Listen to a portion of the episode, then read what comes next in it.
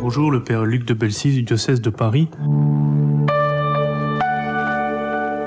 La Semaine Sainte s'ouvre sur le dimanche des rameaux et de la Passion. Et comme dans l'ouverture d'un opéra, tout est là, tout est déjà présent en Genèse. Saint Ignace de Loyola nous, nous dit que nous pouvons entrer dans l'écriture euh, en appliquant nos sens à ce que nous lisons. Et j'aimerais euh, appliquer le sens de la vue pour contempler les couleurs de cette semaine sainte. Il y a d'abord la couleur grise du petit âne que personne n'a jamais monté, qui devient le siège du roi de gloire. Le gris est la couleur de l'humilité, de celui qui ne règne pas à la manière des hommes, mais à la manière de Dieu. Car les rois de ce monde sont à cheval, comme Pharaon, le roi sans visage, qui n'est jamais nommé et représente la mort, avec ses chars et ses chevaux. Car les rois de la terre font sentir aux hommes leur pouvoir, mais le Christ monte sur un âne et prend possession de Jérusalem, de son temple saint, ainsi que l'avait entrevu le prophète Zacharie. N'aie pas peur, fille de Sion, voici que ton roi vient vers toi, monté sur un petit âne. Le petit âne gris chanté par Hugues Offray, qui représente l'humilité du cœur que le Christ va manifester dans le lavement des pieds. Les grands de la terre font sentir leur pouvoir, mais parmi vous, il ne doit pas en être ainsi. La terre ne peut se posséder que dans la douceur. Heureux les doux, car ils posséderont la terre. C'est dans le gris de chaque jour, c'est dans l'humilité du quotidien que le Christ passe. Souvent nous rêvons notre vie, nous rêvons de grandeur et de gloire à la manière des hommes, mais notre vie sera toujours plus humble que nos rêves et plus commune que nos mythes. Seuls les doux peuvent devenir les gardiens de la terre des hommes. Seuls les doux savent cultiver la terre dans la patience des choses qui mûrissent lentement au long des jours. Le Christ n'est pas un despote ou un gourou, le Christ n'est pas un séducteur qui conduit vers, lui-même, il conduit vers le Père, il se présente au nom d'un autre, voici celui qui vient au nom du Seigneur. L'humilité est la capacité d'annoncer un autre que soi, de porter en soi le nom d'un autre. Qui est ce roi de gloire qui s'avance? C'est le roi doux et humble de cœur, le fils de David, celui qui pratiquait l'amour de ses ennemis. David a toute sa vie pratiqué l'amour de ses ennemis, même s'il avait quelques difficultés à modérer ses appétits charnels, il était un roi doux et humble de cœur qui a toujours épargné ses ennemis. Avec euh, cette couleur grise de l'humilité, il y a le vert des rameaux, ce vert, c'est la couleur de l'espérance, de tout ce qui grandit, de tout ce qui fleurit, comme un printemps renaît après le temps long de l'hiver, comme le Messie arrive enfin après des siècles où Israël a attendu son Rédempteur. Et cette fois-ci, c'est le roi David qui l'a entrevu dans un psaume. La campagne tout entière est en. Les arbres des forêts dansent de joie devant la face du Seigneur, car il vient car il vient pour posséder et pour juger la terre. Il y a cette louange cosmique dans le vert des rameaux comme à la crèche, le Christ unit Dieu et l'homme, le monde animal avec le petit âne, le monde végétal avec euh, les rameaux qui dansent de joie. C'est une communion de la création tout entière autour du roi de gloire. Adam a entraîné la création dans sa chute. La terre était l'écrin de sa présence mais dans sa chute, elle est devenue l'écran par laquelle il se cache de Dieu.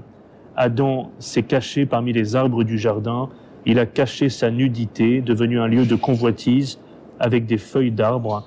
Ici, le nouvel Adam, le Christ, restaure l'homme au cœur du cosmos.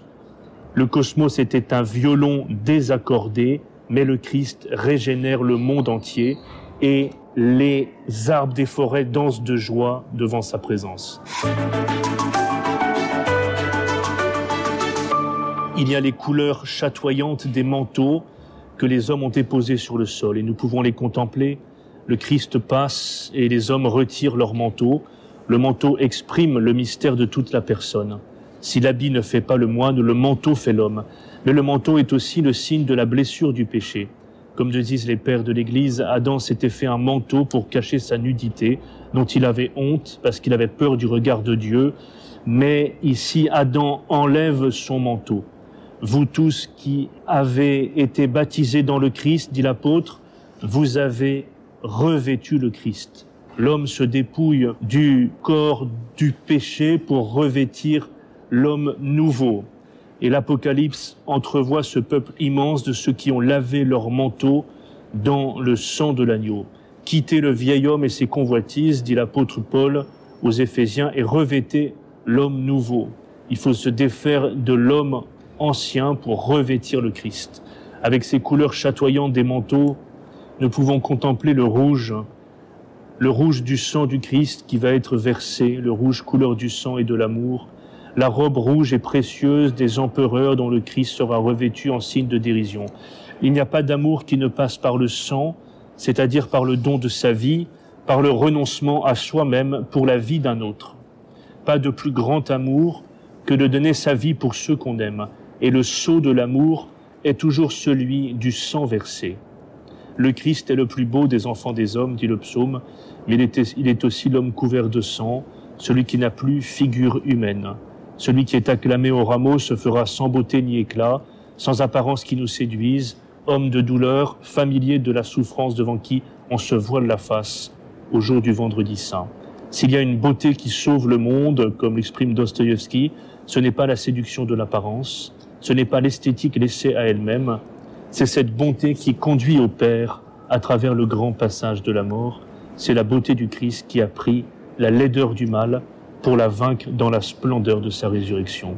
Avec euh, le rouge du combat du Christ contre tout ce qui défigure la dignité de l'homme, avec ce rouge du sang qui exprime à la fois la compassion de Dieu pour notre terre et le combat de Dieu, ce duel qu'il a mené pour vaincre la puissance de la mort.